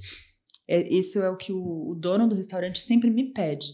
Nessa é intenção demanda, né? é de ser coisa que chega na mesa, a pessoa faz foto, posta no Instagram, faz marca stories, casa. marca a casa, marca o bartender. É muito bom. Tá? Quando a gente pensa é, que eu, eu, eu acho que hoje o meu trabalho é fazer o dono do restaurante, o restaurante, se ganhar dinheiro.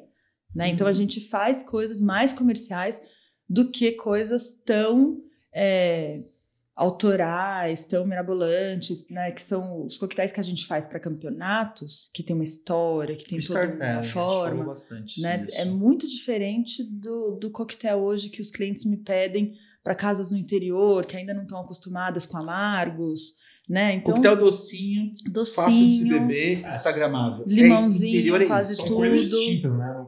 No coquetel de campeonato, você vai utilizar um ingrediente que é bem inusitado, que é difícil de achar. Para fazer um coquetel para uma casa, precisa o coquetel, o ingrediente precisa ser fácil de achar, precisa ser bonito, comercial. É. São coisas distintas.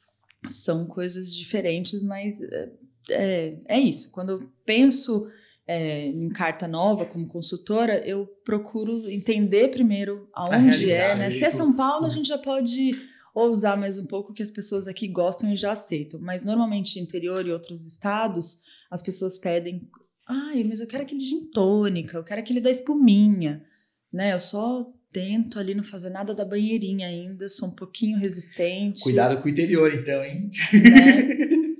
mas se for para fazer, é, é aquilo. Antes eu queria muito que fosse a minha personalidade nos cardápios, fosse meu, é meu, é, sou eu, nananana. Hoje eu já tô mais. Ele precisa ser vendável.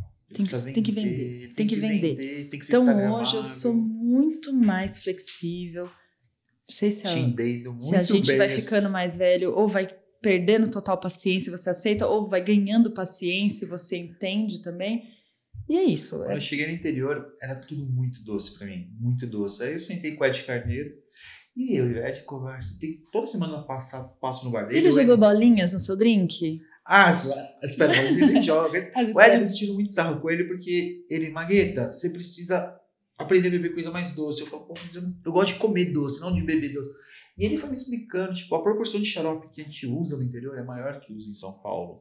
E a, foi um ano eu brigando com ele até ele falou, Magueta, abre a cabeça. Quando eu comecei a abrir a cabeça, colocar um pouco mais de doce, foi, aconteceu, lindo, maravilhoso. Eu não tenho que apresentar um cardápio e depois remanejar o cardápio para por mais açúcar, porque é o padrão da galera. E é o que a gente estava falando já nesses últimos dias que a gente está gravando. Uh, a ideia é entregar um bom coquetel para o cliente. Se ele gosta mais doce, eu vou fazer mais doce. Eu não vou ficar porque é doce, velho. Eu não vou, é usar de exemplo um papo que a gente teve off nosso, que o Rafa ele teve um cliente que pediu uma rata e pediu para pôr leite condensado depois do Manhattan. Não. Alguns anos atrás. Ele falou: não, não é isso. Então é isso, entender o nosso cliente, entender o que a gente pode fazer para agradar ele. Tem coisas terríveis assim que eu acho terrível, tá, gente? Desculpa achar isso terrível. Eu sei que muitas casas, hoje em dia, tem até casa especialista nisso, mas eu achava terrível. O cliente chegava no balcão e falava assim: Eu gosto de gin tônica e eu gosto de moscomule. Então eu quero que você coloque a espuma do moscomule no meu gin tônica. Eu achava. Todo mundo respirando fundo nesse momento. É, até, é mas é. Né? Tá acontecendo Então, muito assim, isso, gente. É muito ruim. Várias vezes já, eu já falei, ah, não vou fazer, não vou fazer. E o cliente ficava bravo porque não queria fazer. E aí até o momento que eu, assim, cara, quando eu falo meu bar, eu vou falar, não faço meu bar e dane-se, não vou, vou nem fazer espuminha, se for o caso. Só de jambu. Mas, Não, Jambu pode. Mas- Tem que ter jambu. tem que ter jambu. Então, assim, eu acho que é aquilo. Eu tento explicar para o cliente. Eu acho que a primeira coisa é o que o Plínio falou. A gente precisa ganhar a confiança do, do, do cliente. Se eu vou ganhar a confiança, a confiança dele colocando espuminha ali, vou colocar. Depois eu explico para ele quando ele quando ele me entender que o que ele fez foi brega, mas e que ele pode aprimorar o paladar dele, ele pode evoluir o paladar. E não é todo mundo que tá afim de uma experiência, não é todo mundo que tá afim de melhorar o paladar, não é todo mundo que quer evoluir, que quer. Né? A maioria, de repente, Quer só beber quer beber Quer e ponto, e quer tomar uma coisa que, é, que ele acha gostoso. Então, mas quando a gente ganha confiança e o cliente entende que a coquetelaria vai deixar ele sofisticado também, não é só o prato, então ele começa a aceitar, ele começa a... E é, e é uma coisa que a gente vai passar o resto da nossa vida falando. né? Isso não tenho dúvida. Não, ou a gente isso. vai passar o resto da vida brigando, ou a gente vai passar o resto da vida tendo a paciência de ensinar. Vou colocar aqui a espuminha no seu gin tônica. Tó, você quer canudo? Você você quer Você quer experimentar? A gente vai né? Você quer canudo, né? Tem isso também, só Porque muito, hoje eu acho que é uma, uma coisa que talvez o cliente não entende. Ele pede um drink com espuma e aí ele coloca um canudo e ele não tem contato com a espuma. Com o canudo. Por, pra quê? Ele perdeu puramente a visual, boquinha né? dele toda adormecendo ali com jambu. Então, mas eu queria Pagou fazer aqui um desafio, né? Já que o, é, o jambu está muito associado à sua, à sua criação, né? A você. Então, um desafio para quem está assistindo aqui no nosso podcast, que é comenta aqui uma receita de jambu inspirada na Dri, na Dri Pino. Então, se você comentar, colocar sua receita de jambu, né, a melhor receita, nós do Clube do Barman, a gente vai fazer um vídeo inspirado na sua receita. Então, marca o seu arroba, a gente vai colocar o seu Instagram e vai te enviar um boné exclusivo do Clube do Barman. E eu vou fazer esse drink Olha aí. no meu. Instagram. Não, e, e mais, o nome do drink vai ser A Rainha do Jambu. Porra. Já, já, Adorei. É isso. Adorei. Tá chegando com outra pergunta aqui. Manda. O Mauro Melo, recifenho, que tá aqui em São Paulo agora. Ele é recifenho ou recifense? Não sei, cara. Pergunta pro Dilton. Mostra aí, me corrijam aí se eu estiver errado, tá? É, ele perguntou se você, aproveitando já responde todo mundo, se você pudesse tirar um drink da, da IVA da lista, qual seria e por quê? Nossa, se perguntar, pra, se perguntar pra mim, se eu falar o que eu penso, a Adriana vai brigar comigo. Não, Fala, o que, que você pensa? O que você colocou na sua lista. Blood Mary? Tá brincando com esse negócio de Blood Mary? Gente, Blood Mary é o drink Eu mais tiraria o Blood. Mary, na boa, eu tiraria porque eu, não, eu acho que é o único coquetel que eu não consigo beber. As duas vezes que eu tentei não foi. Olha só, gente, vamos lá. Você precisa treinar mais vezes. Mas Isso vamos voltar, vamos voltar a pergunta, depois a gente Sim, Calma aí, calma aí. É, exatamente. Vamos voltar a Aí- pergunta. A voz do além veio aqui. É recifense, beleza? Certinho. Recife- É, não é recifeio, é recifense. Boa, Dilton! Recifenses, perdão. Estamos aqui. Foi corrigido. Obrigado, Dilton Salles. Arrasou. Recifense. Mas vamos lá, qual coquetel você O excluiria? que eu excluiria da IBA, gente? Tá difícil porque agora eu não, não sei. Ah, não tem nenhum coquetel assim que você não Até gosta de fazer, o que te porque- Você nem incomoda, que sabe dá mais coquetéis aí. pra- Qual que são os coquetéis aí? Qual que são os coquetéis IBA? Porque eles Pergunta de atualizam prova. todo Assim, ó. O que eu acho? Hoje a gente tem muitos drinks que talvez seja um consenso comum que ninguém gosta de fazer, né? É, Pina colada, essas coisas assim. Mas a pina colada no Mas- Brasil, né? Que vende É um monte de isso, coisa entendeu? doce. O que eu, eu já fiz, por exemplo, no Brown Sugar a gente tinha uma época o Brown Teco, que era drinks de boteco versão brown sugar. Que a gente fazia era rabo de galo, Maria Mole e bombeirinho. Porra! E aí, o que, que acontece? Mesmo não sendo coquetéis que alguém vai pedir no bar, hoje rabo de galo todo mundo pede, né? Mas é, eu tentei fazer numa versão que, gente, que ficasse mais equilibrado, mais gostoso, uma versão que não fosse tanto de boteco. Então hoje, mesmo que alguém me pedisse, e se eu tivesse preparada para fazer uma pina colada, eu ia fazer em outra versão, clarificada, uma, uma outra forma de fazer, né? Eu não sei se eu tiraria algum drink da IBA, talvez eu melhoraria os drinks da IBA, porque eu acho que a gente poderia né, usar aquela ideia que se tá ali na IBA foi porque ela foi repercutida por um, por um bom tempo. Por que não? eu- Passou pelo. e hoje eu tempo, faço né? isso. Eu pego aquela ideia, aquela base e modifico. Eu não gosto hoje, uma coisa que eu evito muito usar é coisa azul. Eu não gosto de usar nada coração. azul. Então, um Lagoa Azul, por exemplo. Não gosto. Eu vou, Então- ficar, eu vou me calar aqui, porque.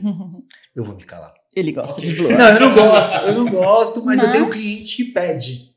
Eu sei. Mas, ó, Eu me calo. eu, eu vou te falar. Teve um. Eu trabalhei num bar chamado Blue Bar. E foi um dos primeiros drinks que eu fiz, azul, que eu usei Blue Curaçao. E vendia muito, muito, muito. Você olhava assim, a mesa só tinha drink azul. Mas foi uma época da minha vida que funcionou, fazia parte do, do, do rolê da história da casa. Agora, sim, hoje a gente tem outras formas de encontrar azul na natureza Exatamente. que não seja. O que é ruim, se você tomar, é gostosinho. Eu tento pensar hoje na coquetelaria, além, né? Eu tento, tentar, eu tento pensar em cada ingrediente, né? Cada ingrediente ele tem uma função ali dentro. Se você quer né? um azul, porque você quer um drink azul, cara, tem, hoje tem flor, hoje tem ah, chazinho de clitória, né? Que Uhum. faz um azul lindo, maravilhoso. Hoje tem vários jeans azuis que usam isso, aí você coloca o limãozinho lá e ele muda de cor. Então é isso. Eu não tiraria nenhum drink da Iba, não. Deixa a galera se divertir. Eu- Gente, Eu vou levantar a bandeira do Fora Blood Mary. Ah, não, é só você. Eu gosto muito de Blood Mary, Deixa eu gosto muito falar. de Snap. Primeiro Blood Mary que eu tomei na vida, eu quase vomitei. Eu falei Aconteceu assim, comigo. cara, que coisa horrível. Aconteceu comigo. Quem inventa um drink, um troço desse, é uma pessoa muito doida, não é possível. E aí eu pus na cabeça que eu não gostava de Blood Mary, eu não iria tomar Blood Mary nunca mais na Eu vida. tentei quatro vezes. No Jacan, lá na, na- na primeira vez que trabalhei com ele na Brasserie, a hora do almoço, não, não adiantava, só vendia suco tomate e Blood Mary. E aí, o meu era horrível, tá? Tinha os ingredientes bons, tinha um molho inglês gostoso, tudo bem feitinho. Um dia o Jacan me pediu um Blood Mary na frente dele no balcão, eu fiz. Ele tomou e cuspiu no copo, assim, ó. Devolveu. Eu falei, nossa, o que aconteceu? Ele falou, pior Blood Mary que eu já tomei na vida. Eu falei, mas chefe, é assim que tá no livro, porque eu lá não sabia fazer muita coisa, eu olhava no. Ele entrou no bar. né? Ele entrou no bar, vou te fazer, vou te mostrar como que faz o Blood Mary. Aí ele pegou um, um recipiente maior, começou a colocar um monte de, de molho, aí colocou pimenta, aí colocou isso, aí vai lá na cozinha, pega lequim, tomilho, papapá. E começou a fazer um marinado, ele preparou um Blood Mix. E aí ele fez um Blood Mary. Aí eu provei. Aí eu, hum, Que diferença, hein? peraí. Aí eu fiquei com raiva que aquilo estava gostoso, porque eu achei que, que, que- sempre Blood Mary era ruim, mas eu olhava a receita do livro, eu não tinha capacidade de modificar é, receitas, eu só copiava, até porque eu não tinha referência. O, o que eu tomei tinha sido horrível e eu achei que as pessoas gostavam Sim. de coisas horríveis. e aí ele fez e o cliente que estava do lado dele tomou e falou: Cara, o chefe é foda. Eu falei, "Mas você, vai, você é chefe de cozinha, como que você sabe fazer drink? Aí ele, eu morei em Las Vegas, eu trabalhei em bar Las Mentira. Eu descobri, chefe, que é mentira.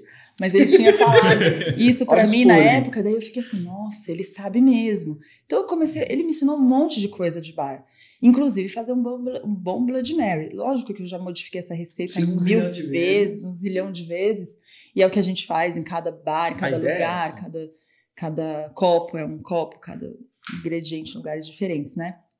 E foi aí que eu comecei a entender o espírito do Blood Mary. E pra mim, tendo um suco de tomate gostoso, porque tem sucos de tomate, não é só o tempero, né? Tem um suco tem- ruim. tem um suco. Agora você fazer um suco artesanal e você. Nossa, é, É. sensacional. A primeira vez que experimentei o Blood Mary também não curti.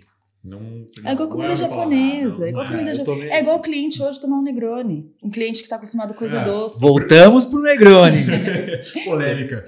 É, porque é isso. É, primeiro a pessoa vai, você vai, vai ganhando a confiança do bartender, você fala, "Hum, mas esse cara faz coisas gostosinhas. Aí você vai fazendo, dá um chorinho ali para aquele cliente, experimenta isso aqui, experimenta isso aqui.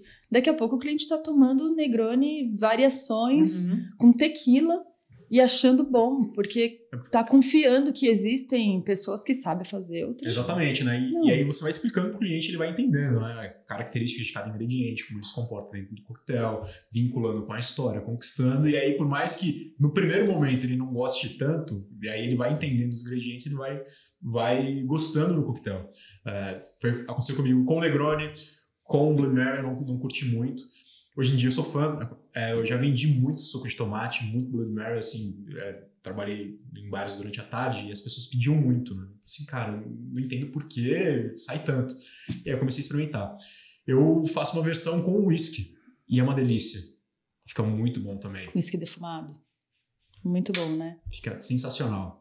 E agora, você só tem, Eu li algum livro. vezes, Magueta? Só. É, sei. tá pouco ainda. Eu Eu li em algum sei. Não, livro vou fazer um você, cara. que é não cientificamente comprovado. Se você é, provar uma coisa oito vezes, aí Falta já... quatro ainda. É, se você provar 40 vezes, cara, uma hora você vai gostar. Você vai gostar. Eu tô com uma colinha aqui e eu acho uma coisa interessante. Você fala um outro idioma. Oui, je parle un petit peu de français. Vous voulez parler français? Je parle Olha. français très bien. Normalmente os bartenders vão puxar muito pro inglês por conta de receber os clientes no bar. Acho quase toda a história que você contou até agora tem muito a ver com a questão da cozinha, do chefe Jacan. Isso foi o que te inspirou É, ou o que- você já falava? O que te levou a aprender francês? Eu me casei com francês. Hum, Ah, é um bom motivo. Bom motivo. um bom motivo. E, bom, eu achava que eu não queria aprender. Porque realmente para mim era extremamente difícil. E aí, tô escondidinha aqui, né, disfarçada. E aí, enfim, eu acho que o idioma, eu convivia muito com franceses, né, com Uhum. ele, com o chefe, e a gente se reunia final de semana, e sempre muitos franceses. E aí eu comecei a aprender a escutar, né, o, o idioma, porque aí eu comecei, hum, peraí, é muito parecido, é latino, né, francês é. É. uma língua latina, não é tão difícil assim. Aí eu fiz aula de francês, eu viajei algumas vezes, Pra França. fui algumas vezes para a cidade dele e, cara, comecei a praticar, eu comecei a, a ter aula e aprender. Hoje tem palavras que saem até por dedução, né? Você vai aprendendo por dedução. E hoje eu moro com uma amiga que fala francês também. E Ah, às legal. vezes, quando a gente bebe um pouquinho, a gente fala. Resolve treinar, né, Resolve, resolve treinar, é é muito legal. Eu adoro falar um outro idioma, mas é um, um idioma que eu pratico pouco atrás do bar, né? Mas já atendi cliente em francês, é muito legal. O legal do francês, eu tive o prazer de ir para Paris, a gente foi com o pessoal da Pernod. Se você presta bastante atenção e, e a pessoa fala devagar, você consegue interpretar bem. Mas tem algumas histórias, alguns causos que tava eu e o James lá em, em Paris, no hotel, aí a minha arrumadeira falou: não, porque o quarto não foi arrumado ainda porque a polícia veio. Foi o que eu e o James entendeu. Tipo, o que que a polícia está fazendo no nosso quarto? Aí depois a gente, ela falou com calma, a gente entendeu que não tinha dado tempo de arrumar o quarto, porque ela teve um, que fazer alguma coisa no andar de cima. Mas, tipo, falou com a polícia, eu James, tipo. Mas depois ela, eu falei, calma, respira. Já, já ficou Oh! nervoso, né, cara? Meio que nervoso. Porra. A gente tava viajando e tal, e um olhou pra cada outro e falou, mas foi bem legal uma experiência de conhecer Paris. É uma cidade que me surpreendeu muito, porque eu fui sem expectativa nenhuma. Aí na hora que você chega lá, você vê tudo aquilo, você fala, caraca, velho. Eu É não uma esperava. cidade linda, cheia de Eu história. Esperava, eu não esperava nada, tipo... Eu fui pra lá e não tinha comprado ingresso pro Louvre, não tinha comprado ingresso pro Tour, não tinha comprado nada. Eu falei, ah, eu vou. Aí o pessoal, não, a gente precisa isso aqui. Eu falei, tá bom, vai. Então, na hora que você entra, você começa com isso. Você fala, cara. É uma cultura muito rica, né? Assim, igual eu falo, voltando, voltando na- ao assunto de viagens, velho, o bar me proporcionou conhecer Dublin, conhecer Paris. E você, quais lugares o bar te proporcionou conhecer? Peru. É, que mais? Eu fui para Argentina, fui para Londres, Nova York, Miami, Berlim. Rodou bastante. Algum lugar aqui te França, marcou Itália. mais? Ah, acho que Berlim foi uma coisa. Eu fiquei 15 dias e foi realmente muito diferente, porque entender alemão. Imagina. Dankeschön. É, foi, foi a coisa mais diferente, assim, de, de, de todos os lugares. Acho que França eu já estava um pouquinho mais familiarizada, porque na época eu tinha família lá, tudo. O que mais? Agora, o que me surpreendeu mesmo, que eu fui sem expectativa nenhuma, fui porque fui com a galera, tudo de, de bar, foi Peru. Você não acredita, eu, eu fui pro Peru sem expectativa de Pro ter classe maestra, bom, né? pro classe maestra, sem a expectativa de ter Uhum. bons drinks e cara, eu fiquei impressionada com coquetelaria, com gastronomia. Quero voltar pro Peru sem dúvidas para conhecer outros lugares lá que são sensacionais, mas para visitar bar, restaurante, que eu acho que, cara, o Peru é muito foda. Eles têm, eles estão próximos mais à Amazônia do que a gente, né? E eles exploram muito ingredientes é, da Amazônia. Então, eu acho que eles têm um conhecimento, assim, próximo à natureza também. Acho muito legal. Fiquei realmente impressionada, adorei. Irado, irado. E você também tem uma outra habilidade aqui, que Ixi, tá meu aqui na, na nossa cola. Ai, ai. A gente tá aqui, ó. piano. A gente tá com a colinha aqui, bem legal. Fui falar bem de mim. Ah, então você toca piano, né? E piano é super difícil também. Então, isso aí eu não toco mais, tá? Mas é uma coisa que eu estudei. eu, eu estudei quando era criança, inclusive toquei na igreja. Né? Nas É, reuniões lá, eu treinava, tocava, porque tinha pianista profissional, mas nem sempre ela tava. Então eu já, eu treinava duas, três músicas. Do, Só pra tá lá. As, as Aprendi. canções lá do. eu achava que eu ia mais pra frente um pouquinho com, com a aula de piano. Eu tenho uma relação muito próxima à música, eu adoro. Tô aqui de novo pesquisando violões, que eu acho que eu quero treinar um pouco. Eu acho que eu fico muito tempo trabalhando, estudando muito sobre bebida, sobre bar, sobre. Hoje eu tava até, vocês colocaram aí que livro que eu, que eu leio, e eu comecei a parar e pensar: caralho, eu não leio livro, né? Eu sou muito bar. técnico, eu só leio livro de bar. Quando que eu vou parar e, e voltar a fazer alguma outra coisa? E eu acho muito importante a gente é, sair um pouco do nosso meio para até incentivar mais a nossa criatividade, porque muitas vezes eu me obrigo a ser muito criativo o tempo todo e eu não sei se, se sou. Né? Até pro Jean uma vez eu perguntei, cara, você consegue ser criativo o tempo todo? Ele falou, claro que não. Eu falei, ufa, eu sou humana também, né? Porque tanta, ó, toda hora alguém pede para você criar uma coisa, criar uma coisa, criar uma, criar uma coisa, então é, é muito legal quando você para um pouco o que você está fazendo e vai, sei lá, fazer uma outra coisa para relaxar, uma outra arte, talvez isso te traz um pouco mais pro, pro, para você mesmo, né? Até porque criatividade é você fazer conexões, né? Então, às vezes, a gente tá focando muito ali, olhando muito para as mesmas coisas, a gente acaba deixando de ampliar o nosso horizonte e de, e de explorar as conexões. Então, quando você vai para a arte, por exemplo, é, você acaba ativando outras artes, áreas do seu cérebro que você não está ativando quando está só em coquetelaria, né? Hum, E isso acaba expandindo a criatividade. Eu não sei tocar nada. Não sei tocar violão, não sei tocar. Mas eu gosto de. Uma das minhas paixões é andar, né? Eu costumo dizer que eu gosto de. Eu penso com o joelho. Então, para expandir. Trilha. É, eu- pra, Adoro. para expandir a criatividade, eu saio para correr, para andar ou para andar de bicicleta.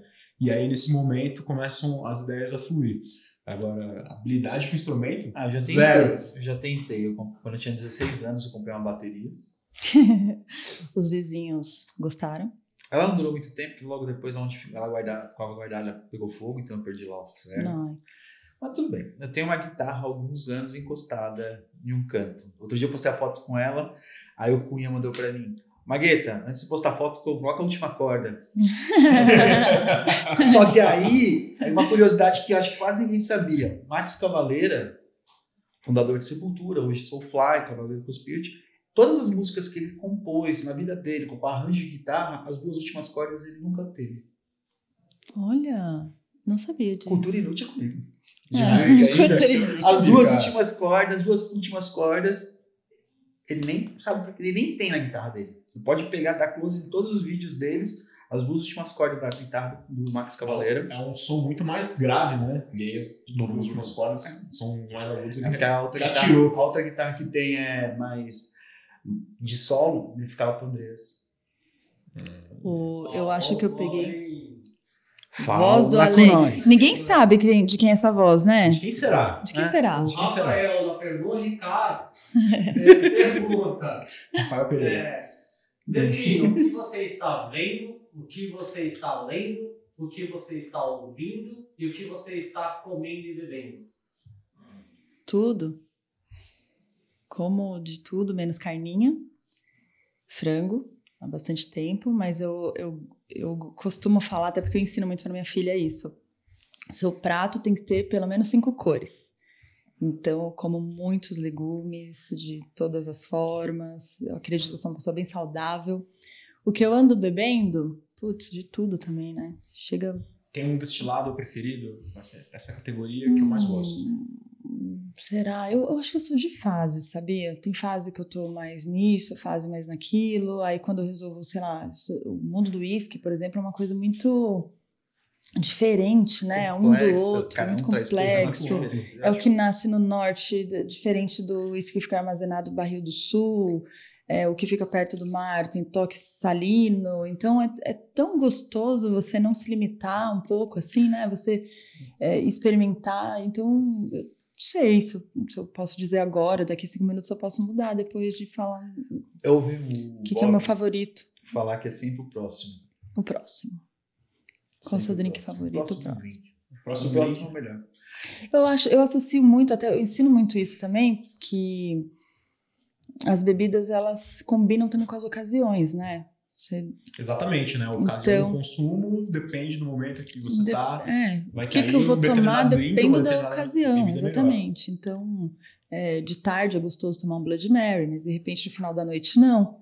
É. Né? Então, eu acho que é muito difícil realmente responder isso. Mas eu gosto muito de vermutes, eu estou tentando aprender cada vez mais sobre vermutes. É uma tendência né? E, e, e bebidas um pouco menos potencialmente alcoólicas, né? Que tenham muito mais sabor. Eu acredito, já falei isso algumas vezes, mas eu acho que, que eu acredito nessa tendência da coquetelaria ser cada vez mais leve, com muito mais sabor, sem tanta potência alcoólica, né? Acho que as pessoas estão partindo para um Uhum. beber menos, mas beber melhor, de isso é mais uma tendência, qualidade. Uma E tendência. o diurno mesmo, a galera tá deixando um Noite de pouco consumo. noturno sendo diurno. O pessoal tá, tá se preocupando mais com a saúde. Sim. A galera não quer ter ressaca no dia seguinte. A galera É. não quer beber em excesso. A galera quer beber um, um coquetel gostoso, leve, saboroso. Hoje a gente vê muitas marcas vindo com graduações alcoólicas baixas. No global, nós tivemos lançamento de Beefeater com uns 20%, 50% a menos de álcool. Ballantines no global inovou assim também. Chegou agora pra gente Beefeater Botanic, que tem 37 de álcool. É, tendência. 37 E eu- não, eu não sei. 27, 27. 27,5. Não sei nem se, se foi por causa da pandemia, né, que surgiu tantas bebidas já saborizadas para ajudar as pessoas em casa a facilitar as misturas. Mas é isso, para as pessoas aprenderem a beber melhor, eu acredito muito nessa tendência. Eu gosto muito de coisas com gás, né? Não só gin tônica, mas eu é, Você acha que, o- que os highballs, então, são uma grande tendência? já é, né? Eu Acho que vai permanecer bastante tempo, é mais, é mais fácil de beber. Né? Ainda mais pra Mais gente fácil de que tá fazer, aqui. mais fácil de beber fazer, também, né? Fácil de fazer, fácil de beber. Você não precisa ter mix inglês, coqueteleira. Se é uma coisa que você vai fazer meio de última hora, bem você ter um tranquilo. hashi em casa, você faz. E com hashi em casa você faz. O que, que mais que foi, tinha na pergunta? Que você Ah, está, está vendo, e está lendo. vendo. Vendo de Vendo. filmes? De tudo. Ou filme, ou de movimentação, Série. de série. Tendência. Depende muito do Hum. seu ponto de vista. Tô vendo. Acabei Peak Blinders. Adoro. Sensacional essa série. Sensacional.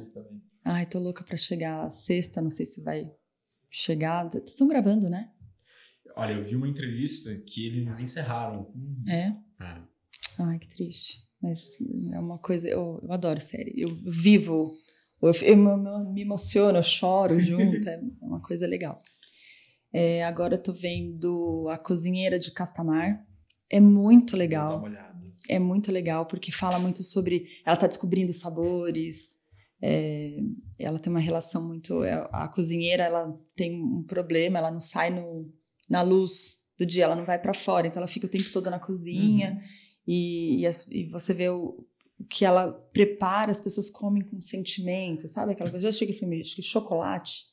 Hum, que a pessoa também cozinhava e todo mundo chorava porque ela sofria cozinhando e ela passava o sentimento. Eu acredito muito nisso, sabe? Eu até acho que eu sou uma bartender meio bruxa um pouco mais para esse lado de. Ah, mas se a gente coloca a nossa energia no que a gente a faz. Gente, né? é, é isso que eu ia falar, tipo, a gente tem um contato, a gente também. trabalha com a nossa energia, se a nossa energia tá boa, aqui vai ser incrível. Sim. Eu acho que a gente vive muito nessa questão, tipo, pô, a gente tá fazendo uma coisa que tem que ser muito bem feita, tem que ter carinho, porque alguém vai tomar, alguém vai comer.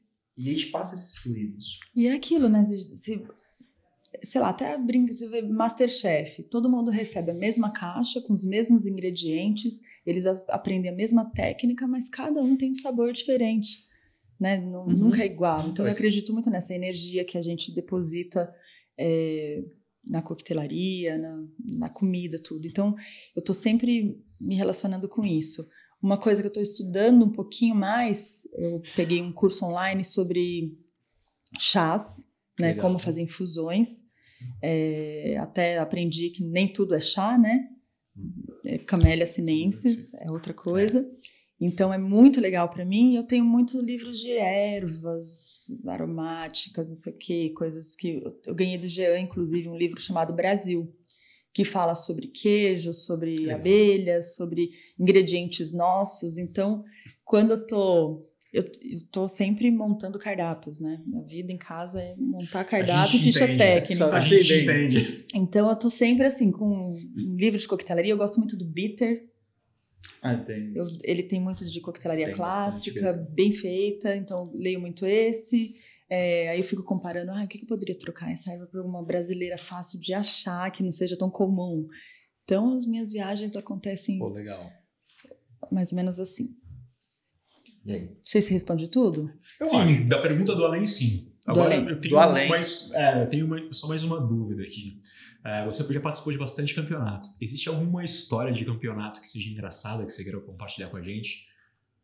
Tem. Várias. A gente, inclusive, relembrou uma ali fora. E é bom que eu acho que essa é a minha oportunidade de pedir desculpas. então, Nível Brasil. Gente, não. Aí tô eu lá no campeonato. Isso em 2014. Olha só como ele sabe mais do que eu. Foi quando eu que conheci a Adriana Pino. Tive o prazer de estar presente com Rafael Mariatti, Ed Carneiro, Matheus Cunha, Fábio Pietra. Tinha uma cacetada de cara bom, velho. E a Adriana da dessas. Adriana.